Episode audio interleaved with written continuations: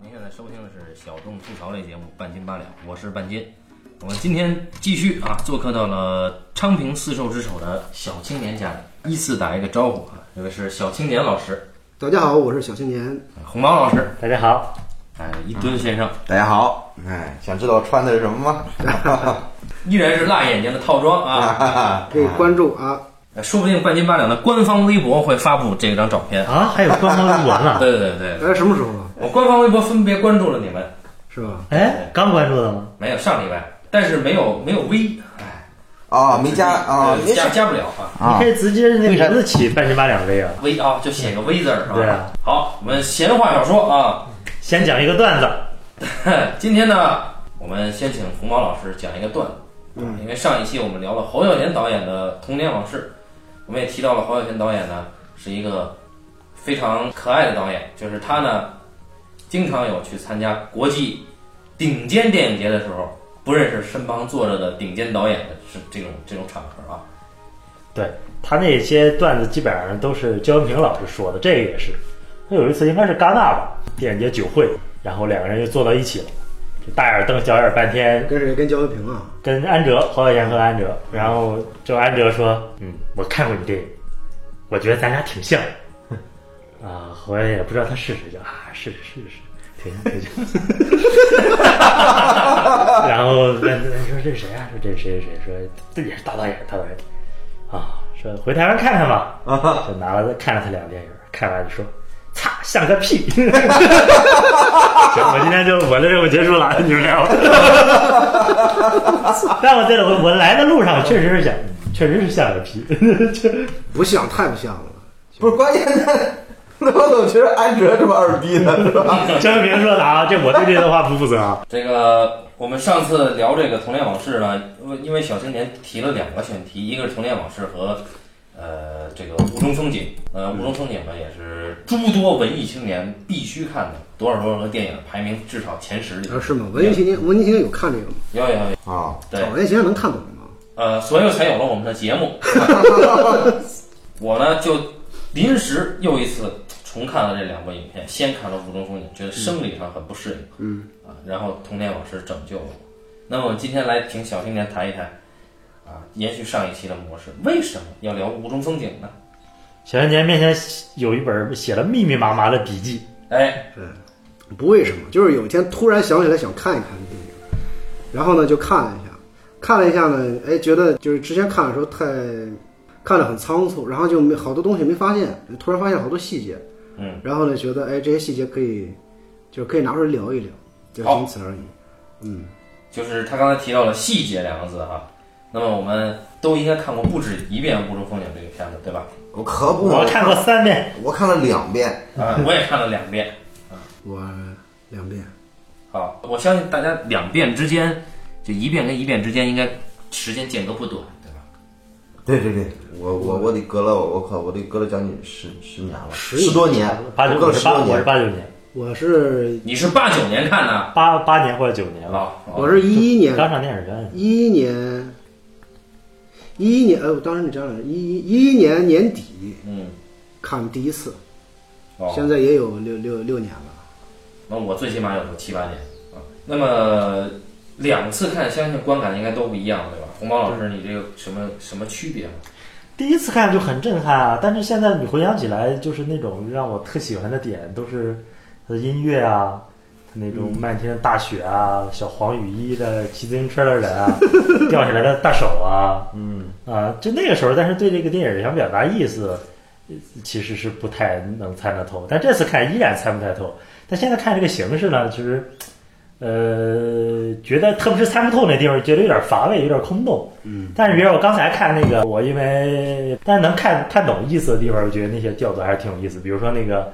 那个那个男生在一个就什么摩托车交易市场，嗯嗯嗯 嗯，他跟另外一个男的讲讨价还价，其实那个就有点像是就两个人同性相吸的那个过程。拍的还蛮有意思，就是把一件事拍成另外一件事。啊，这方面红毛红毛老师可能不如一吨老师熟悉。哎对，所以 大家最不熟悉的就是范鑫老师，稀里糊涂就结婚了 都。对这个一吨先生啊是不是可以说一说两两遍前后的差异了？两我边我前我后，我我第一次看安哲的电影是看的那个《哭泣的绿地哭泣的啊，你看那么晚啊那个那个是很晚的一个电影，》，那很晚了，我是大学的时候看的他的。慕容峰有也晚，零几年来着？吴中峰，你八九年上的，哭泣的绿地》哦对，反正他那十三部曲第一部，嗯，就我看了第一部那个，然后当时就特别受震撼。那但是我现在也这么多年没看了，也不知道到底是什么打动了我。后来又看了《雾中风景》，当然肯定也是很受震撼了嘛，对吧？然后呢，昨天看我，其实我觉得《雾中风景》肯定还是很牛逼的嘛，对吧？但但是但是但是，啊你要跟侯孝贤比是吧？跟《童年往事》比，肯定还是差很多的。嗯，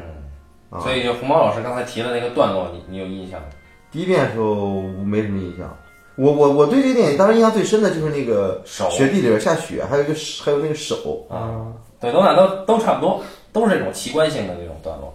对对那对。么小青年，你两遍之间间隔比我们相对要短，你有什么区别吗？就第一遍看的时候觉得特别傻逼，哦，就觉得这这片儿就第一次看的时候就觉得就是这个人得他妈有有有就有多自恋才能拍的这么矫情，你知道吗？第一次看的时候这样，嗯，然后因为第一次看《雾中风景》的时候就感觉极其不爽，就是那个那个，我觉得那个时候可能因为你年纪还没这么大，就是还还比较那个，就是有点气盛吧，就就是很不忿儿这个东西。后来呢是是，因为看了安哲别的电影，看了当时是看了他的那个那个《流浪艺人》，嗯，我看了《流浪艺人》，特别长那个，对对对对，看《流浪艺人》，突突然觉得我操，其实他好像拍的挺好的。嗯，就除了雾中风景以外，对，然后就是又看了那个《哭泣的草原》《永恒的一天》什么的，还有那个叫叫叫什么吃厨来着？啊，观鸟吃厨。我觉得就是个人感觉啊，我特别喜欢的是那个《流浪艺人》和《观鸟吃厨》，然后还有《哭泣的草原》。其实《雾中风景》在他的电影里边不算是最好啊，的啊，就是有一个问题，最大的一个问题是什么？就是就安哲拍的电影很一个样，你知道吗？就是除了那几部特别，就是你会觉得特别好的，很多别的电影嘛，它太像了。嗯，雾就是中风景是其中之一。对，吴中风也是其中之一。然后呢，因为我不上次想看重新看那电影，是为了什么？是因为我觉得就是那天就是在家突然想起这个这个，就就突然之间想要看他的电影嗯，然后就看了。然后呢，发现就过去的时候看了，就是说基本上你像做一个做一个归纳式的去看安哲的电影，基本上就他的就每一个牛逼导演，你要看他几部电影，然后做一个归纳什么的，就好像从来没有很细致的去看一下。然后那天呢，就特别留意，就很就是很细致去看了一下他这个重新看了一遍这个电影，突然发现里边有很多这个细节很有趣。嗯，然后呢，他因为本身安哲他拍的所有电影都是有有他的一个政治隐喻的，其实是。嗯，啊，所以呢，就是这个东西呢，它是一个非，它是非现实性的，就是他用一个非现非现实性的方式来指来指责这个现实的，其实是。对对对嗯对对对，然后所以说，我觉得就这个，就看他的电影呢，就肯定是不能够感官上绝对不像侯耀贤的电影那个感官是这样的。就我倒是觉得这两个导演没什么可比性，因为侯耀贤，侯耀贤其实是很东方的，侯耀贤的作品非常东方嘛，安哲的作品也很希腊，就他有那个希腊希腊悲剧的那种那种那种东西在里边儿的。这两这是两种文化，就你很难说这两种文化谁高谁低，其实是。所以我就想想来聊一下，就是它里边儿很多这个有有隐喻性的这个这个东西。嗯，就想听听这个，我这个其实说到非现实，我这次看感触很深，因为上次看太早了，大概在上大四的时候啊，就不是特别明白，还不明白这个，就那时候心智未开，虽然一河之隔是吧？嗯，啊你不在那儿上是吧？ 然后， 对，然后这个、那个时候呢，看了这个片子，呃，没太明白。这次前天吧，前天看完了以后，我发现，哎，就这个片子里边啊，每个人他基本上不需要为生活太操心，就是每一个人不用担心今天没得吃或者明天没得穿。嗯，啊，每一个人他其实不是生活在一个现实感很强的这种环境里，嗯，它是一个很诗意的行为。对，对，他都解释不清楚。那么我们，要不这样，我们呃按场次聊，嗯对吧？我可们以做了一个笔记哈，按场次聊。对，哇，这次这么严谨啊按场次聊，对吧？因为这个片子吧，啊！隐喻太多了，嗯对吧？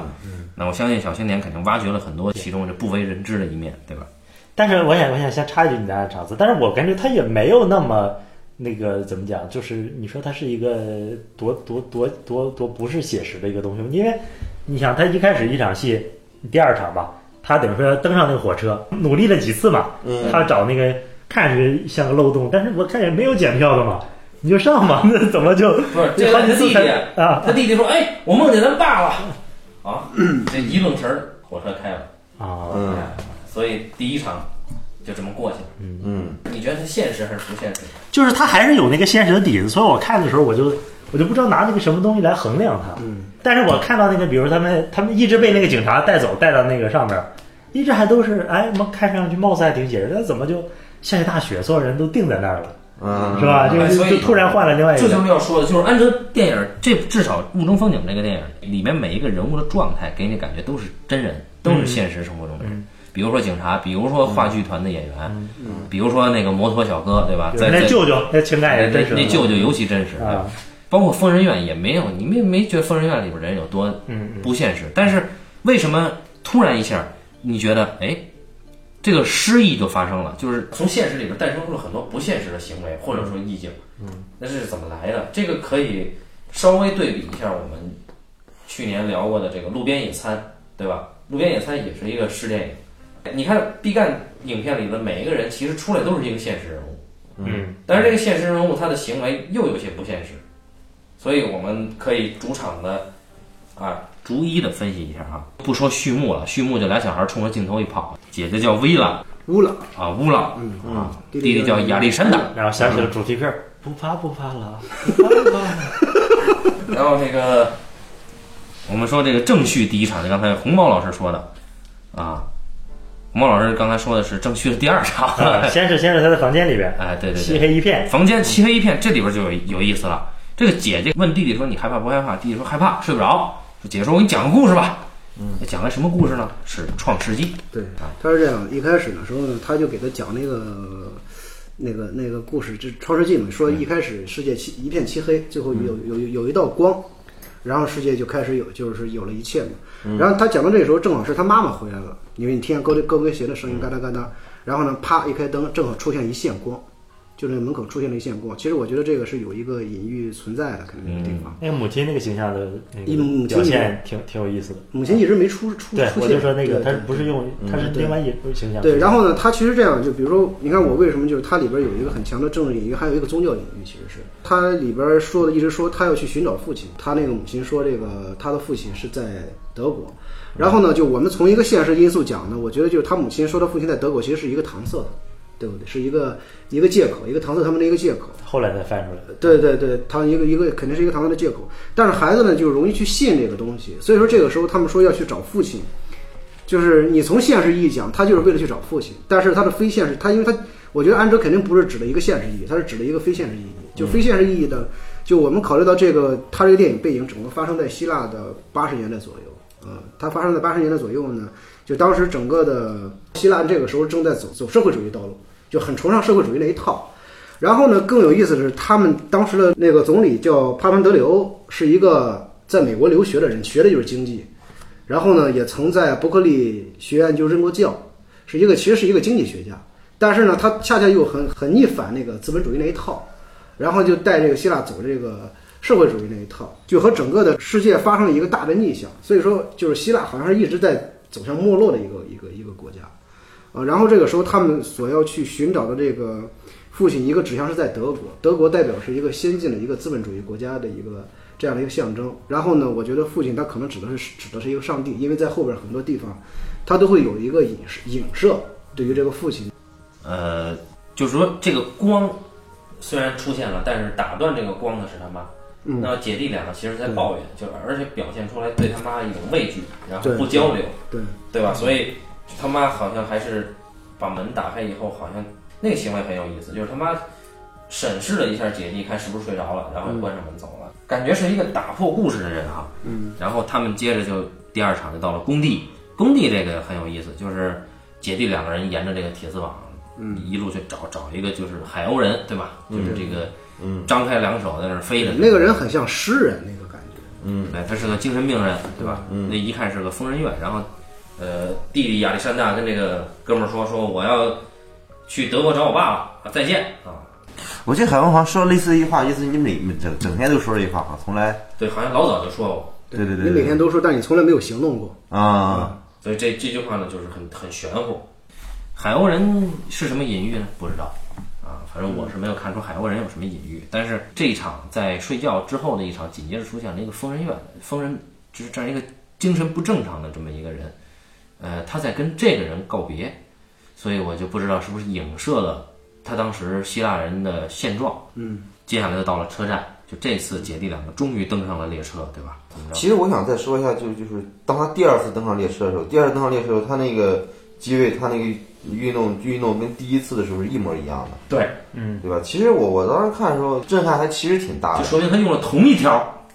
不是我当时我当时看，我以为是当他又是一个剪影对姐弟走上镜头的时候，我还以为是跟一开始一样的呢。啊，对，但是然后一看发现上了车了。其实那个，我觉得安哲确实是在视听方面特别特别牛的一个人。嗯，就这一下真的是，虽然他情节交代极少，但是让你这两个相同，让你感觉他俩真的是跨越了极大的阻力，才终于敢去踏上这个列车的。虽然并没有检票的，对对对对对，他这对个好像在国外检票的都不是，都是在那个上车之后的。也有先检票啊的，对但那样的话上车并不是一个障碍。对对对，其实你想，在他们姐弟俩上车阻隔他们的，就是嗯造成障碍的，并不是那个检票员，其实其实是他们自己内心对的嗯对决对心，对是吧？啊，对，是他一个决心。哇这么一说就包括那个海鸥人，海鸥人就是给我的感觉特别像是一个传教的牧师，你知道吗？就他像一个牧师的角色，就是比如说，在一个人去要信奉上帝的时候，嗯，然后呢，他总是说我要去信奉上帝，但迟迟不会接受是呃洗礼什么的。然后这个时候，可能牧师会在旁边说，就是你要放下一切，去相信他就行。啊，我们都知道很多很多信徒，就信基督教会和信佛教的多数人，都是在经历了一个极端事件之后，嗯，他自身承受不住了，他才会去借助信仰来消化他这个痛苦的。也有的人他是纯粹出于这种信仰去去信奉这个这个这个这个宗教的，但是呢，这样的人他是确实需要有一个勇气的，因为就你一旦相信了之后，你肯定和你的之前的生活要有一个要有一个转变，这个东西啊。然后呢，就关键是他们促使促使他们姐弟两个踏上这个列车的，也就是说，就是这个呃平常姐弟俩肯定也是一种隐喻嘛，一个男孩和一个女孩，对不对？他肯定是希，就说这个这个年纪和这个男孩和这女孩的形象，他可能代表的是这个希腊的未来。他觉得希腊在未来应该是，就怎么才能够通过一个什么方式，希腊在未来才能够变好，嗯，而不是继续这样这样衰败下去，嗯。所以我觉得就是说，这个现实隐喻呢，其实就是姐弟俩在内心的一个一个状况。然后我觉得它非现实隐喻可能就指的是，就这个国家要不要做做一个改革的决定。就我们知道，一个国家要做一个改革决定的话，它会牵扯的事情非常是非常多的。我们知道前几年不是希腊希腊面临破产嘛，对，是吧？希腊面临破产，然后那个每一届那个上台的那个那个那个政府在上台之前的时候，他们都是呃尽最大的努力减轻赋税，然后给那个他们国家的国民很高的这个待遇，但是国家并没有创收嘛，所以说国家就抵中了海港，真正为国家盈利的很多机构全部被希腊给抵抵押出去了，然后后来就希腊就真的就变成了一个旅纯旅游国家，啊，所以说，就整个希腊就面临一个很严重的一个这样的危机，而且我觉得好像是那个电影，因为我是一零年看的，一零年看这个电影，因为那个时期好像希腊闹得挺凶的，因为这个事情，那时候好多中国人说要去希腊买房，嗯，所以我觉得他他这里边非现实隐喻肯定是一个导演他对自己这个国家的一个责任所导致的那种心情，他肯定是想要去改变这个国家，但是怎么去改变，怎么改变，然后你用什么方式来指引他改变，因为他不是一个政客，他可能没有这个力量，所以他希望借助一个宗教力量，就是祈求上帝保佑吧，上帝能够指引带领我们去走出这个走出这个困境，啊，对，因为上帝本来就是 father 啊。对对对对对，呃，上了列车以后很有趣，他们开始有那个画面去读信啊，就写给爸爸的信，嗯这是一个香港影片，由李连杰老师主演， 但是那个电影我小时候看好多遍， 哦梅艳芳是不是？对我前两天还看了呢，也叫《赤子威龙》。对对对对，然后说回来哈、这个呃，写给爸爸的信呢，里边有于荣光老 师啊，然后这个是不是导演是袁奎啊？应该好像是，嗯。然后那个我们说回来哈，这回真说回来，就是说他这个信里边呢，姐姐说我们从来没见过爸爸，对吧？嗯。啊，姐姐说，但是我们只是在梦里见过。嗯，那这其实就很有意思。他说他妈不懂了，他们姐弟俩不懂，你看不懂啊。嗯。然后呢，姐姐在信里说，其实我们也没想怎么怎么样，我们只是想见到父亲，了解父亲，然后就离开。嗯，哎，这个有意思，就是一个希腊的姐弟，在现在这个现状之下，一定要一门心思的去德国。那么他想要见到、了解，再离开。那如果说这个行为，假如说啊，我们做个比较，它有点像清朝末期清政府派出去的这个啊留学生，留学生从来不属于外国。不属于西洋，不属于这个欧洲、美国，那只是说我来考察、来学习的。所以希腊相应的在他们的这个语境里边，希腊更像是这对姐弟的母亲。嗯，他虽然有这个他的子民，但是希他们并不互相了解。对，而德国可能代表了一种更先进的，或者是代表了一种父亲。当然，德国为什么代表父亲？我们主场往下挨个讲是会是会聊到的哈。然后接下来查票，发现俩人没票给轰走了，对吧？到了某一站，嗯啊，殴打头的一个车站，给他轰下去了。轰下去了以后呢，这个这个列车就当着他俩面儿开走了。就是列车其实是这个时候这种现代的交通工具其实不属于他们俩了，啊，一个欧洲的列车。然后姐弟俩呢，就到了这个车站里边，被车站的这个乘务警呢，啊，就给报警了，就说你们这个到底是来干嘛的？然后这姐姐灵机一动说，我是来找我舅舅的。这个我当时就没明白为什么要要提这个舅舅，我相信舅舅一定也是有所隐喻的啊。舅舅呢，理论上讲就是妈的哥哥或者弟 弟，哎，说这边我还真不认为它是一个隐喻的，就这边它，我觉得，我觉得，因为它这个是一个现实因素和非现实因素交替进行的就，真的在 O 开头那地方，他就在那上班呢， 想多了。就是就是嗯它一个交替进行的，就这个时候它需要有一个剧情往下推演嘛，嗯就它需要有人告，就是打破他们的向往，嗯，他们说，因为在心里边他已经铸成，就是说我的父亲在德国，只要去德国，嗯，我就能够见到父亲。因为是这样，就是说，在孩子这个心目里边，他们的眼界只有他们生活那一块儿地嗯方，所以说，在他这个意识里边，德国好像也就这么大。找到父亲是个非常容易的事情，其实是，嗯，所以这个时候呢，就他没有那种认为寻父是一个非常困难的一个事情啊。然后呢，姐姐呢作为一个稍微大点的孩子，要照顾弟弟，就她势必在那种环境之下，要让自己变得成熟起来，要学会和很多人要应对，也学会应对很多人。啊，这个时候呢，可能恰好到这个地方，他说：“哎，正好有一个舅舅可能在这附近。”然后呢，就搬出他舅舅来了啊，然后跟那个警察说他要去找他找他那个什么。然后呢，其实呢，就是姐弟俩呢，就是说弟弟是没有这个决策权的，其实是一切事情都是由他姐姐来做这个决定的。嗯。然后呢，但是呢，他姐姐其实跟警察说要来找他舅舅，也是一个权宜之计。就他其实还是想要通过自己的努力去到德国，只是在这个过程当中，他无意中听到他舅舅对警察说，说他妈妈是一个。他妈都不知道他爸是谁。对他妈是一个嗯可能是很放荡的人，因为他们可能姐弟俩也关系不好，嗯啊，然后呢，他们两个是私生子，也不知道谁的孩子，呃，没有一个在德国的一个父亲。然后这个女孩就很倔强嘛，就带着她的弟弟愤然离去。然后后来接着下场戏，不就是警察把他们带到这个警察局了嘛？嗯啊，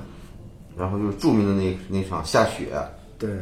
然后呢，我觉得他带到警察局内，就刚进警察局的时候特别有意思，就是警察局里边儿你进去之后，发现他这个警察局啊不像是一个政府机关，就警察很懈怠，然后在里边儿人，你看那里边儿在警察去警察局办事的人呢，坐在那儿有有有有有有有有有有一个富人吧，好像是，嗯对啊有一个富人，他那个状态很木讷，还有还有一个很焦急的一个形象在那儿待着。然后姐弟俩去了之后呢，就觉得很什么，就是整个警察你好像跟那个在警察局里边办事的人毫不相干。他这个时候可能引喻的就是一个政府机关和民众之间的关系是这样的，就政府不作为，嗯，然后民众又很麻木，就是说导致这个国就是它里边处处都在告诉你，导致这个国家衰落的原因其实有很多很多，这可能就是其中之一。然后呢，就是特别有意思的，就是就是我们说那个最著名的那场戏，就是突然下雪了，嗯，然后呢，所有人就跑出去看雪。你感觉希腊人好像是没见过雪一样，就是下雪好像是一个很珍贵的事情，嗯啊。然后呢，这个东西其实我没有查过，希腊里边是不是有有关于雪的这样的典故，就是雪会代表什么什么的，反正是很奇怪，就所有人都跑到街上去看雪，嗯，然后姐弟俩就趁这个空给逃跑了，就是很这一段拍的其实很很诗意，也很美，对，嗯。有没有这种可能是安哲那天病了，拍这场戏的时候是罗伊安德森拍的？啊，会不这会个靠 很有意思啊。那个刚才那个小青年说，这个在警察局办公室门口座位上长椅上有一个中年的女人，他在对吧重复一句话，他说了这么一句话，他说他脖子上的绳子掉了，这什么意思呢？嗯，一般情况下，什么是什么人脖子上有绳子呢？对吧？嗯要么是奴隶，要么是犯人，那有来头。对吧？要么是这个狗，对吧？就是说你脖子上绳子掉什么意思？一方面说你自由了，啊嗯，另一方面说你其实你你的主人不要你了，嗯，对吧？所以这两个都有可能。很表面的意思就是说他可以跑了，他哎们都去看雪了。然后这姐弟俩就跑了，然后这接下来就发生了一这个经典的安哲签名式的一幕，对吧？就是时间静止了，但是对于这对姐弟来说，他们是可以游走在静止的时间里的，但其他的人，所有的人在看雪的同时都仰天呆视，啊，一动不动。时间像被凝固了那一刻，但是第二个场景有个有个演员没有做到这一点，他在动。哎，这是群众演员的嗯，问题。竟然那那这个小孩一定是都怪快导演银， 哎，哎哎快银是吧？哎哎，所以就穿越到了 X 战警啊。哎，啊那么 X 战警呢，下一步不知道什么时候上啊。我们准备哪天去聊一聊 X 战警跟闪电侠究竟谁牛逼，对吧？哎，对对对，然后接下来就发生了安哲式的签名式的场面调度，就拿这个镜头啊，呼啦啦啦啦一一摇啊，然后你看这一个一个人静止的在这个镜头的各个角落里边就出现了，前景、中景、后景都有。然后这姐弟俩带着镜头一走，嗯，大远景，然后音乐一起，嘿呦，安哲罗普洛斯，我们哼一下这个音乐，但是我我就看那地方，啊我也觉得有点像杜琪峰，啊，对吧？那叫一个刻意摆站就差拿出枪来了，是吧？哎，这这真的真呃，的，其实这是这样的，就是它很像先锋戏剧里面，呃，舞台上的场面调度，啊就是音乐也是音乐一起，尤其是那种审慎式的画面，或者是群戏大高潮的时候，这几个人互相对峙的那种张力是有的。但是这个安哲这里，他的张力是体现在有一部分人是打破时间的这种凝固的，有一部分人是禁锢在时间凝固里的，所以整个这里边出现了一种动和静的对比哎呦，啊，啊。虽然说超级了。虽然说我不知道为什么这么拍，但是看起来还至少在视觉上还算好看，对不对？对对对，对，那时候就觉得哇，没见过这么牛逼的场面调度，嗯啊，那一个长镜头结束了，嗯，那紧接着下一场俩人又上车了，对吧？嗯，哎完全没有告诉你，哎俩人上车怎么了上的车？对，下一场人就下上我记得是他在紧接着下一场比较重要的戏就笔记两不一样了，呃，他们好像是去了一个地方，就是那个地方正好是晚上结婚是吧有一？个婚礼，有对一个那有一个司马是列车到了那儿，啊，对然后下了列车是你说的这某街头，对对对对，然后跑出来一个新娘嗯从婚礼上，然后一被拽走了新郎就出来挽留她，啊，你给我回去吧什么的，说我就不回去嗯啊，可能没有这个对白哈。然后这俩人就回去了，对吧？这个呢，可能是让我们想起了另一部影片，叫这个《新娘大作战》啊。对这个，然后呢，新那娘就 这司马是什么意思？这新娘是贝拉塔尔导演，新娘劝回以后呢，一辆这个雪地车嗯，拖了一匹马，也是黄色的那个车， 车是黄色，马是白色的。嗯对对对，对，在雪地上把那个马拖在这儿，不知道为什么就拖到姐弟俩跟前儿，嗯，就拖停不了动，，拖不动，哎，对不对？对，然后这马呢就在那儿挣扎垂死吧，那姐姐摸了摸，说这马要死了，弟弟大哭啊对对对，啊，不知道为什么，可能是出于环保主义，不不，这个地方，你看我我我我其实对他前面下雪那场戏的时候，我我其实不是很喜欢，我觉得那场戏有点儿，就是安哲电影是这样的，就有他有时候那个他整个的调度会用的特别的对，你知道吗？嗯。但有时候呢，你觉得他很多调度是为了这么做去这么做，诗人都这样，对对，就是他有点那个那个那个东西，就是所以我对下雪那场戏不是很很很喜欢，但是我对这场戏倒挺喜欢的。就是首先那个那个姐弟俩站在那个那个路口的时候，然后有一对年轻夫妇出来之后闹了别扭，然后他们争吵，然后那个又跟人回去了，然后你就会想起这对姐弟他们的父母。就是从来没有交代过，就是说只有一个话文告诉他有一个母亲，有一个远在德国的父亲，但是你谁也没有见过他的父母。嗯，然后呢，也就是说，这对新人夫妇好像预示了是一是一对父母一样，知道吗？然后呢，就是说他的婚姻一开始其实就有不幸的地方，嗯，但是呢，男人还是把他拖回去了。然后呢，这个时候一辆就是说有标志性的那个黄色车里边，上面应该有一个穿黄色雨衣的人吧，好像是我记得，啊，然后拖这个白马过来之后呢，马就停了。然后这个马挣了几下，不是死了吗？然后呢，他姐姐就在安抚这个马，说弟弟哭了。因为当时这个弟弟哭的时候呢，我当时第一感觉是什么？我觉得他这个弟弟哭并不是这个时候没有一个隐喻，我觉得是一个孩子他他委屈，你知道吗？就是他他第一次他的委屈爆发了，就到了一个极点爆发了。就是我那天我就在想，就是说一对姐弟在这么冷的天气，然后呢两个人又身上没有钱，嗯，然后呢就等于是像搭顺风车一样，然后偷偷摸摸的钻到火车上上上下下上上下下，然后呢，好几天我一这孩子是不是好几天也没吃饭了什么的？就是说，其实这一路过来之后很困顿啊。然后呢，他不管是不管是这个精神上还是还是身体上，其实都会承受一些很大的一个压力的。但是孩子那个时候不不知道这叫压力，嗯，他可能在那一刻就是说，当看到这个马死的时候，就他有人的潜意识里边一种东西被勾连起来了，所以这个时候他自己对他一定会影射到自己的，就是说，虽然他们可能不是那叫孤影自怜，但是我觉得他有这个情绪在，然后呢，就突然会觉得自己特别委屈，你不知道为什么委屈，然后就哇了哭起来了嘛，呃，然后这个马可能是有别的隐喻的，就是说，马长得很漂亮，一个白色的马，你你你是想它在之前它一定是很矫健的奔跑的一个，但为什么被一个被一个雪地车这么拖着走？就是这个雪地车拖着马这个行为，其实是很粗暴的一个行为。我那天查那个资料的时候，好像是在八十年代的时候，就是就是那个美苏美苏冷战的时候，美苏进入冷战的时候，希腊就是冷战前沿，嗯，就这个国家一直在当炮灰，你知道吗？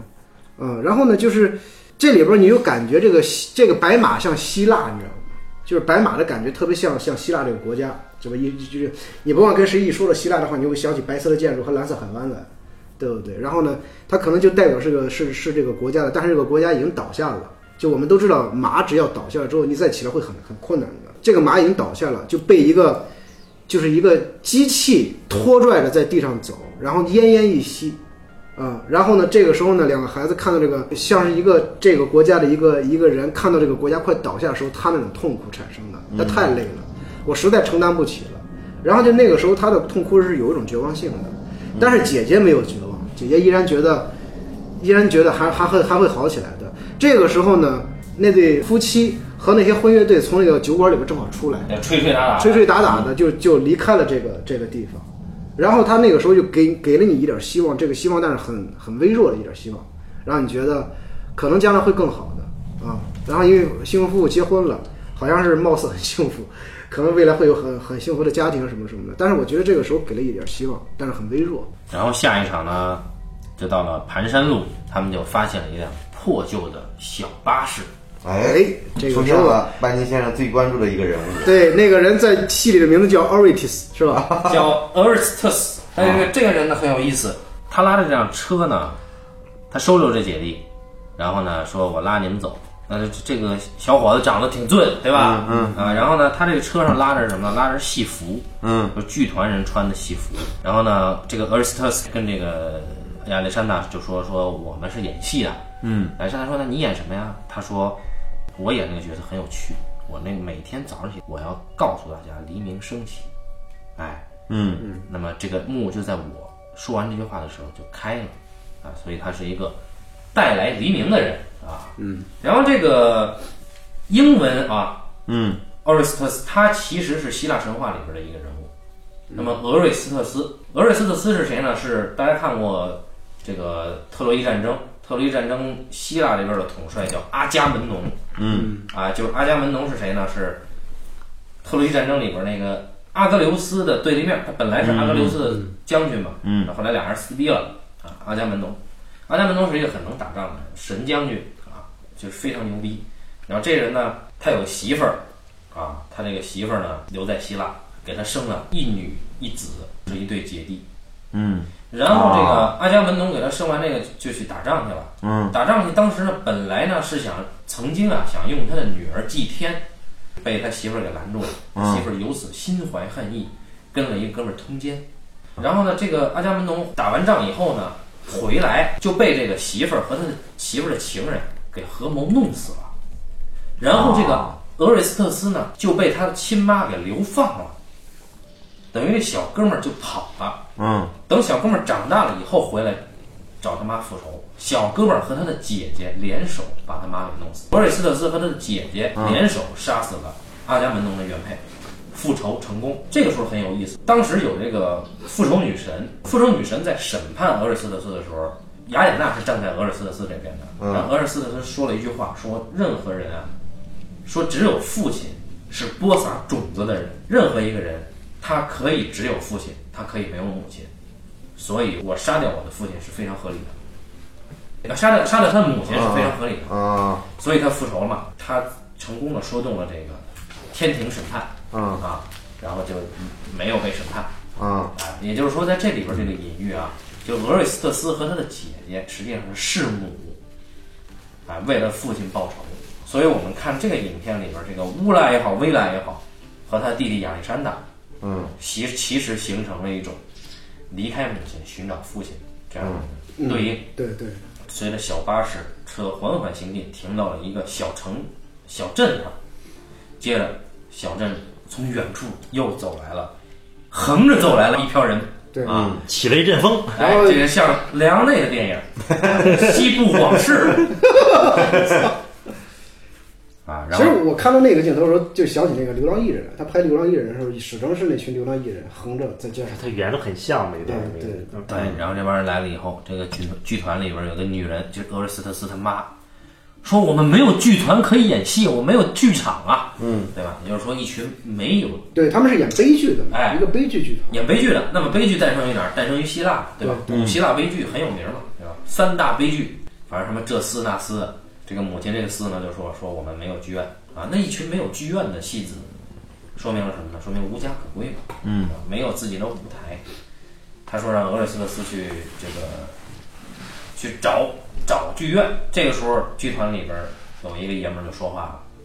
说希腊啊每天都上演着这种戏码，什么戏码啊？就是像演员这种人找不到剧院，嗯，那就说明什么呢？希腊很多人是找不到自己的位置，对，所以嗯这俄瑞斯特斯就走了，就把那个这这个姐弟啊，这个留在这个镇上，然后小爷们儿呢就开始哎亚历山大就开始在城镇上四处游荡。嗯这个时候呢，亚历山大经历了前一晚上看到了白马的死以后啊，嗯呀有所成长，他去到了一个餐馆，他说他饿了，对吧？对，这次终于出现了现实感的因为就是人有生理需求了。嗯，哎，假如说饿了，饿了你没钱呀、没钱那老那个老板说你打工，对老板说你去把这所有桌子上的这个残羹冷炙全给我收好了，嗯他就在那儿干活儿。这个时候，进了一个拉小提琴的一个艺人，哎哟，这是真流浪艺人，对，一个流浪艺人。啊，拉了也不怎么那么巧，拉了我们的主旋律啊，然后拉完了以后，这个他在拉的时候呢，是是是，他他是想的是通过拉拉那么一个曲子换着吃的，好像。啊应该是对然后那个小男孩这个时候就停下手中的活，然后就坐下开始认认真真的去听他拉这个曲子。嗯，拉完之后呢，这个小孩就开始鼓掌，嗯，然后那个老板就就 老板给轰走了。老板就给轰走滚你妈了。逼，赶紧干！所以就是说，呃，希腊有这样的尴尬，就是呃，挣钱的人呢，他其实是不理解艺术啊，或者说他跟这个流浪艺人是形不成沟通的。嗯，这个小孩儿呢，他童真嘛，他能够跟这个艺术家形成一个对他话。他其实就是代表是一个希腊文化的一个没落。就我们都知道，就是说，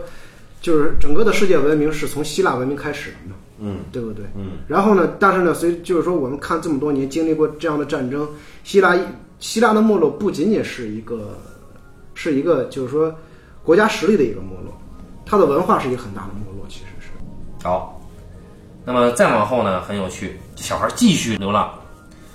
他就走到了这个一个广场上，那广场在干嘛呢？一队士兵过来在降旗，哎，就希腊的国旗缓缓下降，啊，当然这肯定也象征了安哲对希腊国运的一种担忧，或者对希腊明天的一种担忧啊。我觉得这一期节目每一句话都是我们的过度阐释，但是呢，我觉得可能不是过度阐释，我 我嗯我操，们唯有这样，才能把《雾中风景》这个片子聊下去。嗯，接下来呢，这个骑摩托车的小爷们儿带着小姐姐找到了这个亚历山大，然后几个人呢就到了晚上，在路上在路上行走，压马路。压马路，嗯，小爷们儿说了一句话很有意思，他说这对姐弟，他说你们俩呀，一直好像是在赶时间，嗯，但是呢，你们始终不在意这个时间。就没有停下来看看这个风景。哎，就是你们，也就是说这两个姐弟他是游离在时间之外。那时间是什么？时间其实是历史嘛，对吧？是线性的。嗯，那这两个人实际上是，这是被时间遗忘的一对姐弟。那么他们他们要干嘛呢？不知道，他们自己很清楚自己是去找父亲，但是找到父亲以后怎么办，他们也不知道。那这个时候呢，俄瑞斯特斯就说说我呢要去服兵役啊，这又是一个现实的嗯很现实的处境，对吧？啊，一个要服兵役的这个剧团小爷们儿，嗯，然后这个时候呢，俄罗斯的说，从从那个兜里掏出一个东西来，说你们看，我捡到了一个东西，一个宝贝，一看是什么呢？是一底瓶片儿，哎一个底片，胶片啊，这这底片大概三联儿吧啊，这个底片呢，这个俄尔斯特斯跟那个亚历山大说：“你看看见什么了？”亚历山大说：“我什么都没看见呀、小爷们儿说：“不，说你仔细看，这是一片浓雾里面有一棵大树。”小爷们儿说：“真的啊，好像是哎。”然后这个但是姐姐没看到。这个亚历山大说：“真的，好像是啊。”然后这个这个小爷们说：“其实没有，是我我我我只是在随便说说而嗯已，对吧？”所以这个胶片里边这个场景，它它实际上到后面到最后的时候，最后一幕，最后一幕，嗯最后一个段落，他其实他最后就是说，他这个胶片里的，就是他叙述的这个胶片场景和他最后形成了一个呃对应嘛。对，但它但其是实呢不存在。对对，它不存在，就是说那个这个关于这个影片结尾实际上是有争议的，嗯啊，就是这个影片的结尾有人说，这对姐弟其实是到了德国，嗯，但其实我个人是存疑的他死了，啊，对我觉得是他们是被枪击死了。对对对。然后这个只是他们不存在的那个死后的那个彼岸，啊、在在胶片上，然后你刚才说那个特别特别特别有意思，就是说这姐弟俩是离游离于这个时间之外的啊。嗯，然后呢，就在这个时候你，你会发现，就是说姐弟俩只有一个目标，就我要追寻那个目标嗯啊、然后呢，他这里边忽略了一个方法论，就是怎么去，然后去找到之后该怎么办。嗯，他没有一个，他只是一个很非常感性的一个去去做这个事情。你你有没有发现，这特别像是希腊政府执政希腊的时候很多问题嘛？嗯，对对对，对不对而且希腊在过去，在那个就是十九世纪末期的时候，希腊一直想保持在一战时候保持中立，嗯，但是没成功。然后这个时候，恰恰那个小爷们儿呢，小爷们儿就说那个他要去服兵役嘛，嗯，然后呢，恰恰呢，从现实角度来说，他要服兵役其实是给自己找了一条出路，嗯，就是他知道他在这个就是说他们这个悲剧悲剧剧团已经存在不下去了，就是他好像已经知道早晚要解散的，所以他给自己找了一条新的出路，就是我要去服兵役啊，嗯，然后呢，他其实等于是这个时候他的这个这个言论是一个，他是在找一个方法论，只不过就是说这个这个方法也不是一个很彻底的一个方法。嗯嗯，然后我觉得就是可能形成了一个这样的一个对照。下一场就非常有意思了，啊，下一场啊，到了海边，这对姐弟呢跟着这个小爷们儿啊到了海边，发现这个小爷们儿隶属的剧团啊在排练，嗯啊，排练的时候呢，有一个老头儿，他说了几句话，嗯，反复的说台词。他这个这几句话里边呢，其中有三个年代指向非常明确，分别是一九一七年、一九三六年和一九四四年。嗯一九一七年发生了什么事儿呢？希腊一九一七年发生了希腊王国的国王叫康斯坦丁一世被迫让位给自己的儿子，对，他的儿子名字叫他妈的亚历山大，啊，也就是这个影片里边弟弟的名字嗯当时到了七四年的时候，康斯坦丁才回国，啊。才返回。然后这个这个康斯坦丁呢，他是什么人呢？康斯坦丁是在德国上的学，而且娶了德国公主啊，所以康斯坦丁实际上他是相当于自己有多一半是德国人啊。然后这个人被儿子抢走了自己的皇位啊，这是一个非常就跟现在姐弟里做做的这件事是非常对应的啊。嗯然后一九三六年政变，希腊政变恢复君主制。一九四四年前后，德军入侵希腊。然后最有趣的是，《雾中风景》这个影片，它在海外首次上映是什么时候呢？是一九八九年。那么是在哪儿呢？是在柏林电影节，又是德国。所以这部影片，我不知道德国人看了什么心情，估计应该是没什么想法。这是应该是希腊导演的一厢情愿啊。所以我就觉得这个安哲对德国的这个看法，嗯，在《雾中风景》里边儿实际上是处处都有指向，嗯啊。然后接着来了一帮人，这个剧团有一个人说说我们他妈演不了了，这个剧场涨价了，对 吧？啊，嗯，这姐弟俩走了，下着雨啊，在雨雾里的高速公路上，姐弟俩不怕死的在路中间走啊，这个就不太现实，对吧？为什么没有车撞死他们呢？然后他们走到路边儿，不是走到大马路中间。然后呢，这个就让我想起了另一部影片，叫《迷失高速公 路》， 那是不是网大大卫林奇的，戴维奇的，跟网大差不多。 幻游幻游宗是啊，吧？对，妖夜荒踪。啊对，然后这个时候呢，他们拦了一辆车，你让卡车死好死不死，那个人谢顶，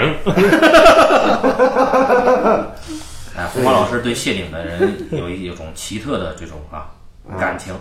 哎，然后跟卡村上春树一个喜好。 哎，喜欢谢顶的男人。然后这个卡车司机呢，就拉着这对姐弟到了餐厅。哎，餐厅这个女招待，哎呦喂，哎呦， 有味道是吧？有味道啊，有味道。但是卡车司机呢，怂了，啊，在跟另一个卡车司机争风吃醋的过程中落了下风。这卡车司机带着这对姐弟上了车就走了。到第二天一早，在路边儿他强奸了这个姐姐，发生了一场波澜不兴的强暴。嗯，哎，这个在远景里面，嗯啊，卡车司机把姐姐拖上了卡车的后斗。嗯，那个画面非常有意思。啊那个画面不是说在车前上拍，就拍在车后边儿，大概就就带帘子嘛，等于说你其实你想，你拍这个东西很尴尬，你就什么都看不见，你要这场强迫你让它持续多长时间呢？嗯他总得想点东西。这个时候，嗯先让画，画左进来一辆车，对对对，对，又进车了一下个来进来下来一男的，那男的走的方向往往往车的方向走了几步，对对对你会想，哎呦，这男有的人在原来拐拐对男对对人了对，结果没有，又来一辆车，好像聊两句，他就上了后边那辆车。 对对对对对，这个时候他就跟那个那个那个电影时间跟真实时间发生了一个就非常奇妙的化学反应，嗯，对就感觉哎，那场强暴，这时候女孩那车开走了，女孩出来了。对你知道那个他那个真实时间应该是什么？那个强暴的时间是多久呢？哎，这叫镜头内部蒙太奇。嗯哎，这安德牛小逼小聪啊，明吧，小安聪德明牛逼。然后这个一吨先生对这场强暴心理有他自己的理解。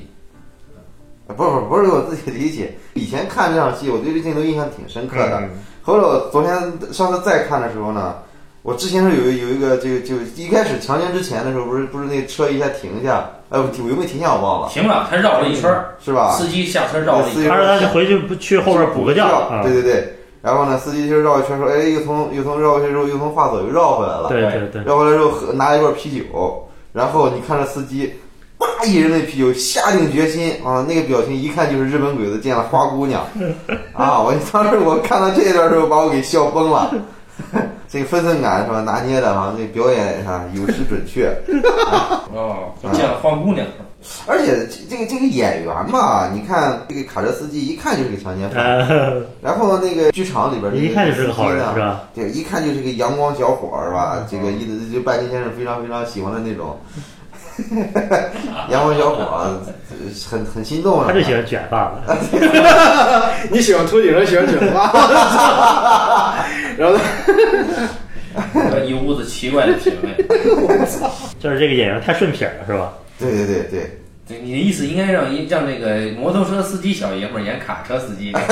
对，这就对了啊。但是你看啊，就是你这个思维方式是一个那种那种那种，就是 昆汀，对昆汀的一个昆汀那种电影的一个一个思维方式，就要有戏谑的。但你看他这个安哲的所有电影里边就没有一点儿戏谑的成分，我操！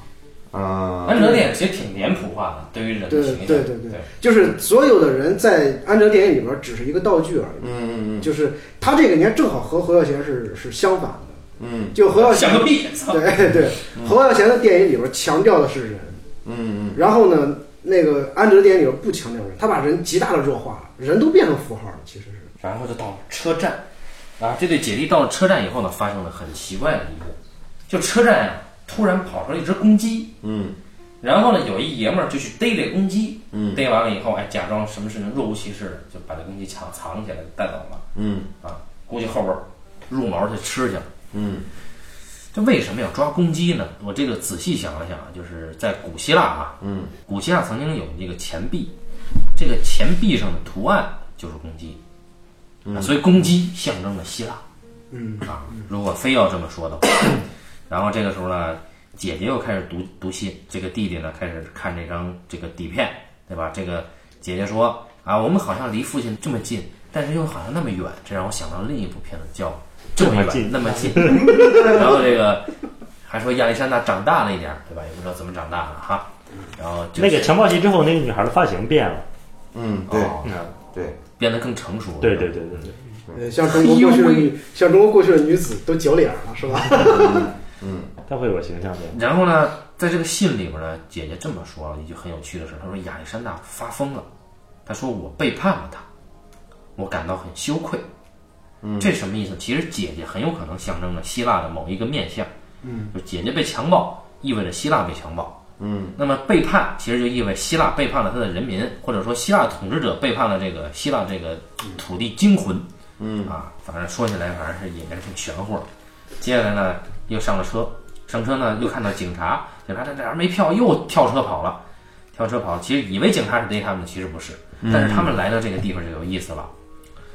来到这个地方呢，是一工地。嗯，这工地呢有那巨大的那个，不知道是挖掘机还是钻井平台哈、嗯，对对对，啊，那个是是不知道是干嘛的，那个那个是是挖海的还是干嘛的我？感觉他就是为了要那个有点打那像小的队填伍海的一啊个车，感觉你感觉特别像填海的一个车。我一看安哲这镜头这拍法呀、嗯，我就怀疑这这个挖掘机什么时候能变形金刚就变起 来了，哗一变就出来了。然后这是一个非常恐怖的造型，他把它拍得很恐怖。嗯，然后接着呢，哎，他们在这个工地这儿遇到了俄瑞斯特斯，哎，碰见那个哎，阳光小哥，然后亚历山大跟俄瑞斯特斯说：“警察在抓我们。”俄瑞斯特斯说：“上车走。”然后他们就走了。又他妈到了海边儿，不知道这是哪个海边儿啊？到了海边儿呢，俄瑞斯特斯想请这个小姑娘跳舞，说这个说咱俩跳个舞吧。然后这个女孩儿呢，惊慌的逃开了，就哎呀不行不行，亚没得，就走了。有阴影，啊上一次事件的阴影。嗯对，这这他就不知道为什么嘛，对吧？然后这个亚历山大就不明白，说这为什么姐姐不跟你跳呢？俄罗斯特斯说他今天发现了一件大事儿，啊，这件大事儿呢让他有点不同。那至于这是什么事儿呢？对吧？你可以理解为是那个强暴。嗯，呃，我的理解不是强暴，我的理解是这个姐姐其实，在那一刻其实是爱上了小野，对对但是她觉得自己我身子已经不干净了呀，对吧？所以她跑到嗯哎希腊人也有这种贞洁观吗？ 对啊那，肯 定有啊，又成为一个第四代电影了。他就是他可能是出于一个少女怀春的那个那个那个那个心理，但她依然觉得自己不干净了。他肯定会有这个这个这个东西。女人被强暴，你想被一个嗯是吧？哎，红毛喜欢谢顶的，了红毛喜欢那种，这个然后呢，就是小爷们儿呢，就带他们又看到了自己的剧团。嗯这个剧团这个时候干嘛正呢？在卖东西。卖戏服。哎，这个画面特别有意思，就是说他卖这个戏服呢，是他是车和那个那个一个路灯中间拴了根绳，嗯，然后呢、那个绳上挂着那个戏服那个衣服，嗯路灯这一块呢是站的是那个谁是那些那个剧团的。剧团的人，然后呢路灯的画面左边呢是一排被挂在绳上的衣服，像人一样嗯被海风吹的来回飘荡，你知道吗？嗯啊，然后呢，我就觉得这个画面就特别有有有趣嘛，就是以这个以以这个这个路路灯为这个为为一个一个基点，然后两边划分开，一边是真人，一边是特别像人的这么一些东西。就这个时候你很难分辨是，就是说他们就是所指引的这个身份到底是什么。嗯，然后那些飘荡的衣服其实就特别像人一样，被人甩来甩去。然后希腊剧团的人就是希腊剧团的人把他们的戏服全卖掉了。戏服代表什么？戏服其实就是他们表演最重要的一个道具，对，嗯身份。对，是他们的身份的一个象征，在舞台上身份的一个象征。然后呢，希腊悲剧呢又是希腊的文明的起源，嗯然后呢，就等于是他们要丢弃掉他们的文化最经典的一个东西，嗯就丢掉他们根基的东西。然后呢，就所以说你影射到旁边那个被挂起的那些衣服在风中飘荡，就觉得这些人没有根嘛。嗯我觉得是一个挺悲壮的一个画面 的。对，就像是一群政客啊，我们也都说政客平常是在演戏嘛，嗯，就是一群政客把自己的这个身份给出卖了。如果说这帮人是希腊的政客，嗯，或者说是执政者，那么他出卖了自己的身份，或者丢掉了自己应该有的角色，那么希腊将何去何从呢？对我们还念了一首诗，对吧？这个诗呢，我操，这诗你还记下来了吗？对，就是花园呢将被瀑布填满，在同样的庭院里边呢是兵工厂，这我就不知道这这个什么意思。光看意象非常美，嗯，对吧？这个想象力还是挺丰富的。但是呢，这个读法就不如毕赣导演的这个《路边野餐》里边这个，嗯，这个诗的意象跟这个呃情境配合的那么紧，这里边这个抽离感比较强。对，然后紧接着爷爷去世了，就是这个俄瑞斯特斯的爷爷死了，就是剧团里边应该是长者没了。啊，然后俄罗斯斯接受不了，就开车走了。然后开车走呢，就带着这对姐弟去了旅馆过夜。这天晚上，这个姐姐就把俄瑞斯特斯住的那个小屋的门给打开了，滋妞一声，嗯这个姐姐就进去了。结果床上没一人，开灯，床上没人，哎呀，这姐姐很失望。那那个人去哪儿了呢？看掉大手去了，这个镜头一切到了码头，海风一吹，嗯，小爷们儿啊，这个惊愕的望着海面上，嗯他是先是望着天空有一个直升飞机飞过来，这个从直升飞机从这个海面里边儿下面，从海面下面嗯，掉起了一只巨大的，这可能是石头啊，嗯，对对对，一个石雕，石雕的这么一个断手，这让我想起了我小时候看过的一本小说，叫《大禹神秘惊魂系列之断手之谜》。哎，这为什么会有这个断手呢？嗯，这个请我们的小青年同志来解释一下。他这个断手啊，我那天就仔细看了一下，就之前的时候，我以为这个这个断手是只是一个， 恐怖片效果，它只是一个一个什么道具而已嘛，它只是一个浅层的一个隐喻的一个道具而已。有人说那是列宁同志的手，不不，那天我看的时候，我才发现那个手是什么呀？那个手是那个米开朗基罗画那个在西斯廷大教堂画那个天顶壁画里边儿，你还记得吗？有那个上帝亚当对对，创造亚当的时候，指尖对指尖那那幅画，然后呢，那个断手呢，就是当就是那个上帝那个手，哦石头断了，嗯，就是那个手型。我当时一看那个手型，我说我操，这个手型太眼熟了，我就拼命想这个手型到底是哪个哪哪一块儿，就突然就想到想到了，哦，这不就是那幅画上那个那个那个那只手就？是上帝之手，对，嗯上帝之手，结果那个指头是断了的，也就是说没有谁就预示着，就是说，你看他越往后的时候，越往后的时候，一力解力的寻父之路会变得越来越难。他是在后半部分的时候，你会发现这个姐弟去寻父这个目标没有之前那么明确了，嗯，因为他被别的事情给分散了嘛。嗯，然后呢，这个时候突然在码头的时候，他夸起了这个断手的时候，你会发现，就所有人在这个时候是无望的，你已经是一个被上帝遗弃的人了。对，那个手的形象是渐去渐远，被嗯对对对直升飞机越掉越远。对对对对。啊，哎，然后这个时候那个呃小爷们儿说了一句：“如果现在我大喊，谁能听到？对吧？”嗯，啊，意思就是上帝嘛，Father 抛弃了他们，对吧？嗯。然后接下来就出现了红猫老师最感兴趣的一场，就是嗯摩托车二手交易市场。这里边儿就有种种交易，对吧？对，童老师，你的亲身经历是否和这个有重合之处呢？没没有对应，没有对应。啊，就是你觉得这个同性相吸是吧？在这场戏里面呢，这个俄瑞斯特斯这个小爷们儿呢，他要把自己心爱的摩托车哈雷哈雷摩托车给卖掉，啊，因为他说他要服兵役去了，用不着这玩意儿。这个卖摩托车的时候呢，他就在整个这个市场里边儿这个逡巡啊，哎，这个看到谁更合适，俩人一对眼儿，哎，就这时候真的来了另一个小爷们儿。啊，俩人就就询价嘛，对吧？这很有趣的是，俩人没有提到钱。嗯，只是说晚上在什么地方交易。哎我对吧台词是这样：我明天带给你，不，我今天晚上就要。然后到了当天的晚上，出现了一个不符合这个影片的一个场景，是一个非常现代化的一个迪厅。哎，东次大哎，然后这个时候呢，在这个迪厅里边呢，我们就看到这对姐弟很无聊的等着小爷们儿。那小爷们儿左等怎么来，右等怎么来。这时候这姐姐不行，我说我不行，我去找他去。而这姐姐就像一个孕妇一样，满世界找这小爷们儿。这时候发现那小爷们儿和要买上车的那个小爷们儿，俩人很亲密的在同一张桌子上交谈。嗯，姐姐挺不高兴，交谈就不高兴，就接着等一会儿吧。再等一会儿，姐姐说哎不对劲儿，怎么还没有啊？嗯，姐姐又去看，这时候就发现我们的这个俄瑞斯特斯这个小爷们儿和买他车这个小爷们儿，两个人肩并肩的，嗯，走向了这个迪厅的后景，嗯，哎，再下一切就猛了，姐姐拉着弟弟就在高速公路的中间又走上了，再次迷失高速公路啊，嗯，对，然后姐姐可生气了。小爷们儿就追上他们，小爷们说：“你这嗯不是说正好我送你们的吗？嗯对吧？为什么你们就这么走了呢？为什么呢？反正我这个没看明白啊。嗯，那个不知道伊顿先生你有什么感悟他这段戏应该就是一个纯现实的啊？叙事了，就是。就是当姐姐发现了摩托车男的性取向以后，非常的他其实我我觉得不是因为这个失望的，因为就是说，呃，如果说从一个最简单的一个一个一个对比来看的话，就是说这个这个乌拉呢，他知道自己被身体被玷污了，嗯，就他面对这个小爷们儿的时候，他其实是有一个自卑感的，嗯，但是他心里边又有一种又有一种占有欲，他觉得这个人是他就是他爱上这个人了。嗯就是说我可以，我我虽然不结，但是我可以不去那个什么你，但是你在我心里边一定是那个完美的那个那个那个形象。嗯因为什么？因为我们看到这个，就整个影片里边，就是说这姐弟俩唯一快乐的时期，都是在和小人们在一块儿的时期，嗯，对不对？就是他唯一所有的快乐点，都是他们和这个人共处的时间，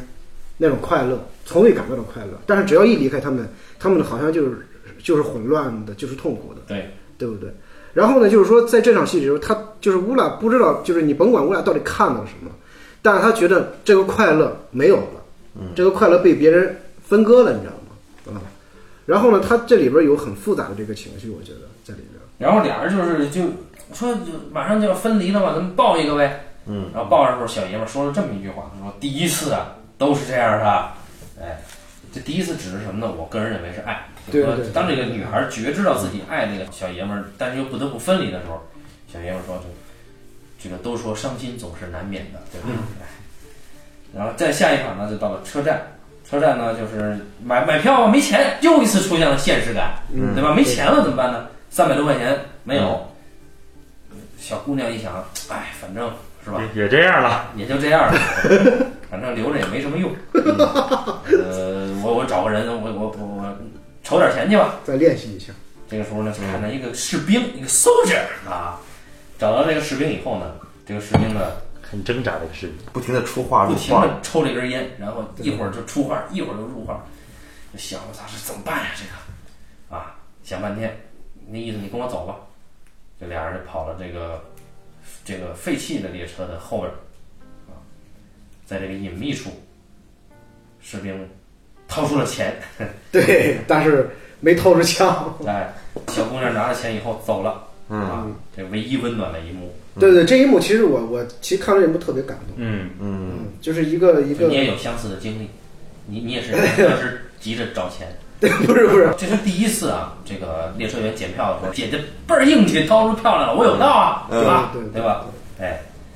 然后但是呢，你查护照，嗯，傻逼了，对吧？我没法没法走正规途径啊，嗯，所以这俩人到了边防站，到边防站可就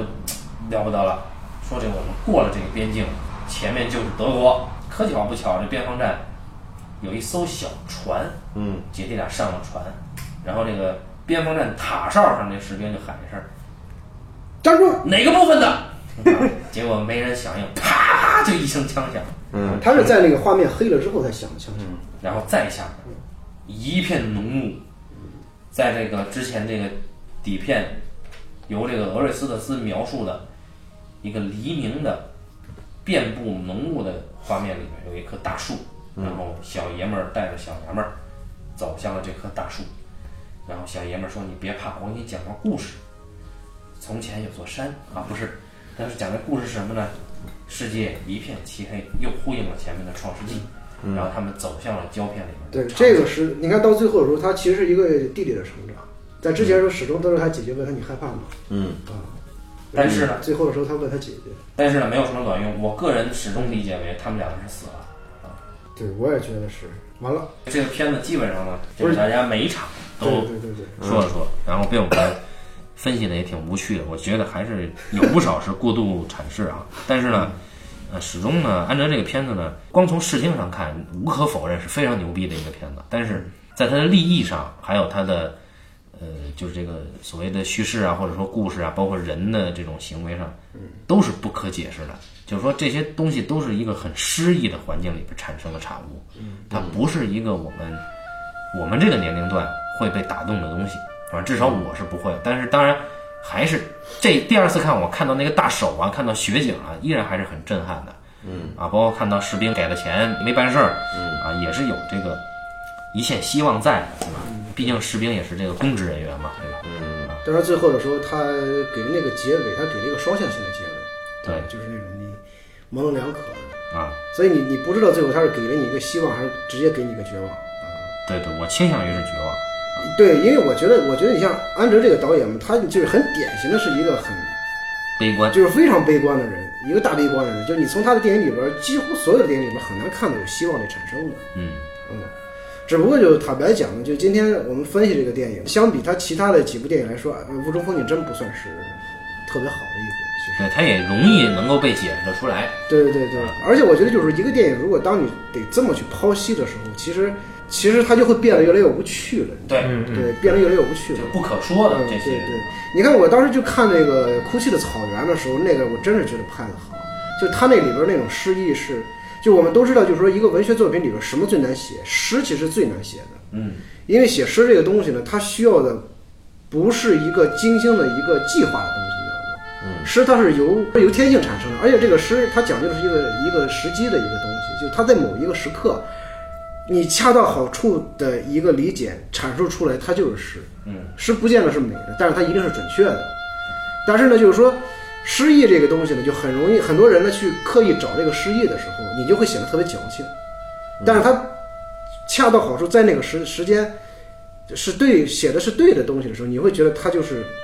它的力量是非常大的。就我觉得《枯草原》就是这这这这样的一个作品。嗯嗯，雾中风景它可能相对而言就是它可能想写诗，但是呢，这个时候没什么感觉，但他要硬写一首诗，就出来是一个这样的一个效果。对，咱可以看看嗯《永恒和一天》啊，以及这个《尤利西斯的凝视》啊等等，对，《雾中风景》啊，比较有名儿，对吧？在中国有名。也比较短，主要是好很容易相对来说比较短，嗯对对，我操！你像他那个那个《流浪艺人》两个半小时呢，那呃就今天就到这儿吧，啊，对感谢大家收听这一期的半斤八两，咱们下期再见。再见。再见。哎